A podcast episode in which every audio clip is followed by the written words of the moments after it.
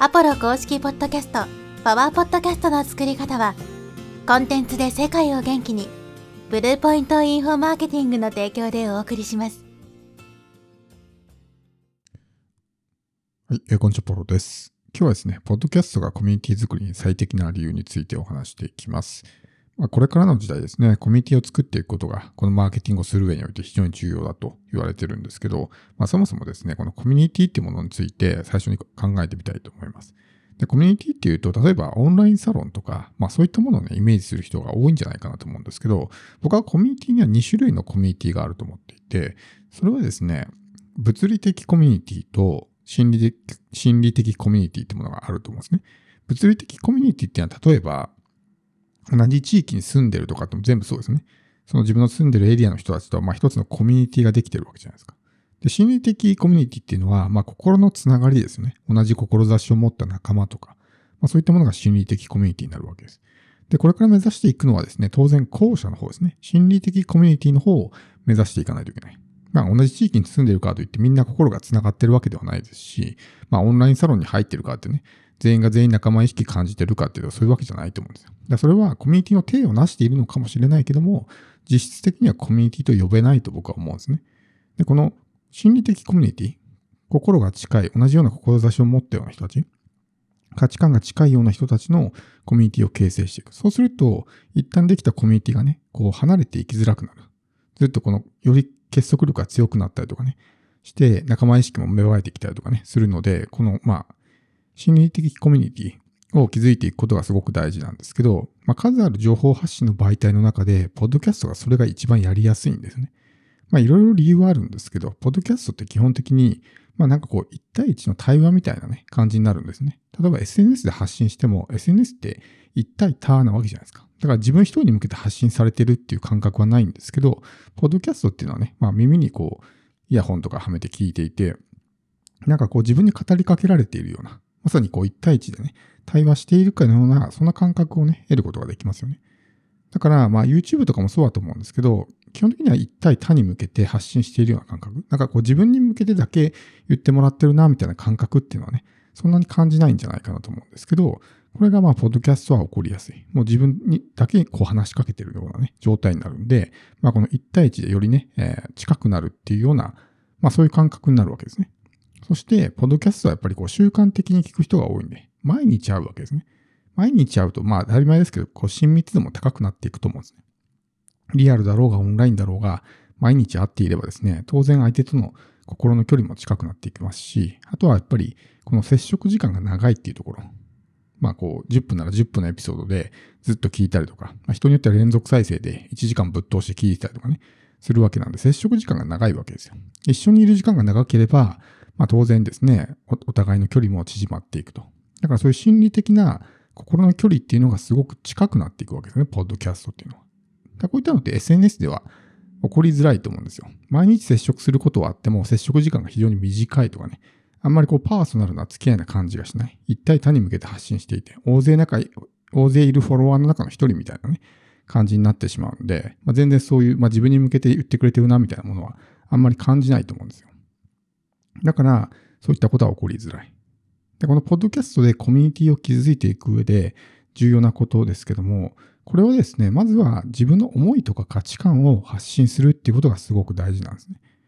僕は2つチャンネル持ってますけど、この2つ目の、まあ、サブチャンネルの方、まあ、ポッドキャストに関する発信をしている方は、あまり自分の価値観とか主張とかね、まあ、テーマ上なかなか言いづらいってところもあって、なかなかそういった発信はできてないんですけど、メインチャンネルの方はですね、もう自己主張バリバリにしてるんですね。だから僕のその発信がすごく嫌いっていう人も当然いるわけですけど、それがめちゃくちゃ好きっていう人もいて、このめちゃくちゃ好きっていう人との、まあ、距離がすごく近くなるわけですね。だから自分と同じような価値観を持った人が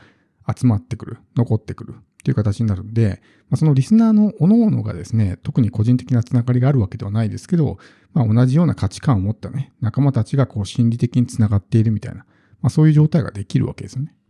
だからやっぱこの価値観とか思いとか自己主張、例えば、ポッドキャストであれば、私はもうポッドキャストが大好きですっていう思いをずっと発信していれば、同じね、ポッドキャストが大好きみたいな人が集まってきて、やっぱり同じものを好きになってね、やるから、お互いやっぱり仲良くなったりとかね、すると思うんですよ。だからそういうような形で、思いとか価値観とかね、自己主張っていうのをどんどん入れていく。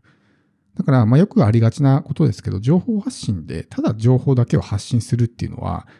役に立つかもしれないけど、心の距離ってあんま縮まらないんですね。ただこういうノウハウがありますとか、こういうテクニックがありますっていうのは、まあもちろんね、リスナーはそれで喜んでくれますけど、それだけでは全然この人好きとかってあんまりならないんですよね。そこに自分の個性っていうものをやっぱり反映していかないといけない。この自分がこういうふうに思っているとか、まあそれはいい悪いかっていうのはまあ聞く側がね、判断することですけど、自分はこう思っているってことをしっかりと伝えることによって、ね、その価値観が同じような人が集まってきたりとかね、するわけですよね。だからそういうまあ自分の内面にあるものをもっと表現していくっていうのがすごく大事なわけです。そして、この伝え方の部分もすごく大事で、さっきポッドキャストっていうのは、まあ、1対1の対話ですよっていうふうにね、言ったと思うんです。だから、基本的には、スピーチじゃなくて、ダイアログにする必要があるわけですよ。スピーチじゃなくてダイアログ。スピーチっていうのは、まあ、大勢の監修の前で一人で喋ってるみたいなね、状態ですね。だから1対他じゃなくて、ダイアログっていうのは対話ですから、1対1で喋ってるみたいな。まあ実際はそのリスナーは聞いてるだけなんで、こっちにこう話しかけてきてるわけじゃないですけど、まあ、こうダイアログみたいな感じ、そういう意識で一人の人に向けて語りかけてるかのような形にしていかないといけない。だからこれどういう、具体的にどういうことかっていうと、例えば台本を読み上げるみたいなものってありますよね。だスピーチとかだと台本があってそれを読んだりしてね、大勢の前で喋ったりするわけじゃないですか。だからこれはもうスピーチになってるわけですね。でも日常で1対1で誰かとね、まあ、家族でも友達でも誰でもいいですけど、喋るときって台本読んでね、その人と喋りますかってないと思うんですね。だからこう、もう台本読み上げた時点でもうそれはダイアログじゃなくてスピーチになっちゃうわけです。で、そういったものってもちろん言葉がね、すごく良かったりとか、まあその人がね、すごくスピーチが上手なのであれば、それでも相手の心は動くと思いますけど、なかなかそういったことっていうのはね、えー、起こりづらくなるわけです。だから自分の言葉で伝えるっていうのはすごく大事で、ダイアログ形式で、かつオーセンティックですよ。オーセンティックっていうのは、まあ作り物感のない、ありのままの自分を表現するってことですね。まあ、具体的に言うと自分の言葉で話しましょうということです。自分の言葉で話すと感情が乗ってくるんですね。やっぱりそういう自分がどうしても伝えたいところは、すごく熱がこもったりとかね。で、そういう熱がこもるっていうことが相手に伝わったりとかですね、心が動く状態になるんで、基本的にこの情報発信するとき、慣れてないうちはもちろん台本とか作るのもね、まあいいかなとは思うんですけど、別に僕たちはそういうね、台本読み上げるのを聞きたくて、ポッドキャストを聞いてるわけじゃないと思うんですよ。本当に情報を探している人っていうのは、おそらく Google とか YouTube で検索するんですね。だから単純にそういう単なる情報が欲しいわけではなくて、その発信者のね、まあ考えてることとかを聞きたかったりとかね、その伝え方が良かったりとか、まあそういったもの全体を含めてコンテンツなので、情報の中身だけだったら他のプラットフォームで見つかるような情報と大差ないわけですね。そこにその人なりの色とかね、個性が反映されるからすごく面白いコンテンツになるわけであって、台本を作ってただ喋るだけだとね、そういったことが表現しづらい。まあ、どこにでもある。ただ情報をただ伝えているに過ぎないみたいな状態になってしまうので、なかなかリスナーが定着しづらかったりするわけですね。だから、この、この、心の距離を近くする、心のつながりを強くする、心理的コミュニティを形成していくのであればですね、やっぱり自分の言葉で伝えるっていうことがすごく大事なんです。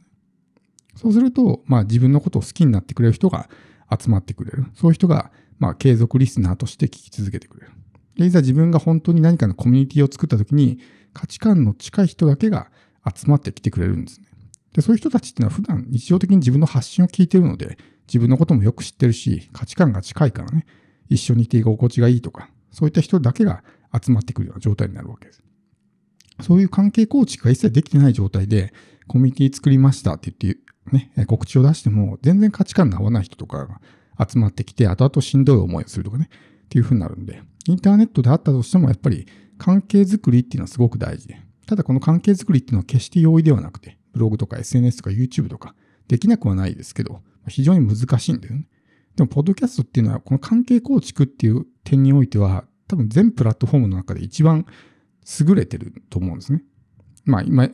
お話したような事情でいろいろまあメリットがね、あるので。なので、コミュニティを作っていきたい。それがまだその、なんていうんですかね、ちゃんとした形をなすコミュニティじゃなかったとしても、そういったものを作っていきたい。リスナーとのいい関係性を築いていきたいというのであれば、やっぱり、ポッドキャストをね、やっていくっていうのはすごくお勧めですし、今回お話ししたような、まあ、自分の言葉で話してオーセンティックにしていく。